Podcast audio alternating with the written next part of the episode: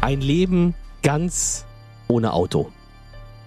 Es gibt Leute, vor allen Dingen Leute mit grünem Anstrich, die sagen, sensationell, die ganze Stadt bitte komplett autofrei. Ich weiß nicht.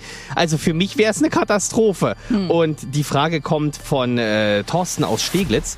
Thorsten möchte von dir wissen, Gerlinde, wie sieht denn das da bei dir aus?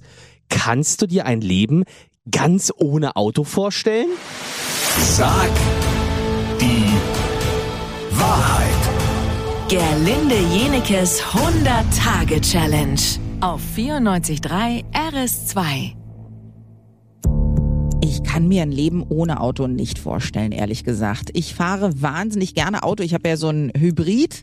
Weiß nicht, ob das umweltfreundlicher ist als alles andere. Glaub schon, Mal gucken. Ja. Äh, da stöpsel ich mich ein und dann äh, kann ich damit laden. Aber ich erstmal habe ich den Hund. Ja. Und der Hund mag nicht Maulkorb tragen und er muss auch keinen Maulkorb tragen, weil er ein anständiger Hund ist und noch nie in seinem Leben irgendjemanden äh, gebissen oder angegriffen hat. Und äh, wenn ich die öffentlichen Verkehrsmittel nutze, muss ich A für den Hund mitzahlen. Ne? Mhm. Zwar ein Kinderticket, aber ich muss zahlen.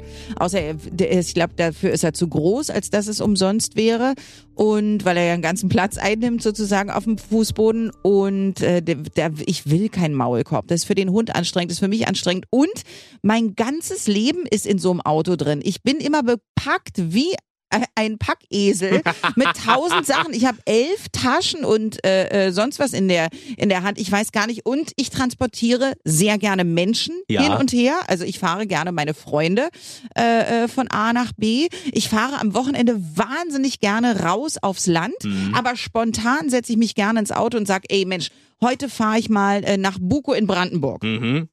So, und da setze ich mich ins Auto und das ist natürlich sehr viel einfacher, als sich zu überlegen, okay, wie komme ich mit dem Hund dahin? Habe ich den Maulkorb dabei? Ähm, Habe ich das und das dabei? Und ich liebe einfach dieses Gefühl der Freiheit eines Autos. Wenn es nun nicht mehr erlaubt wäre, wäre es für mich auch kein Problem, weil ich bin so ein Schlafschaf, was alles macht, was, äh, also ich nehme, was ich kriegen kann. Wenn ich jetzt plötzlich nicht mehr Auto fahren dürfte in Berlin, naja, dann würde ich das auch irgendwie aushalten. Aber solange ich noch Auto fahren darf in dieser Stadt, mache ich das. Freunde sind ja neben der Familie das Wichtigste, was wir haben. Oh ja. Sind immer für uns da, wenn es uns nicht gut geht. Aber auch umgekehrt, wenn es uns gut geht, können wir mit denen eine richtig tolle Zeit verbringen. So, aber manchmal machen sie vielleicht auch ein bisschen blöde. blöde Dinge. Ach Pass so. auf. Ja. Andrea aus Klado möchte von dir wissen. Hast du dich schon mal für einen Freund oder eine Freundin richtig geschämt? Der oder die irgendwas gemacht hat, wo du denkst, oh Gott. Aha, interessant. Da, Gott sei Dank darf ich darüber ein bisschen nachdenken. Bis morgen. Dann wollen wir die Antwort hören um 10 nach 8. Sag die Wahrheit. Gerlinde Jenekes 100-Tage-Challenge auf 94.3 RS2.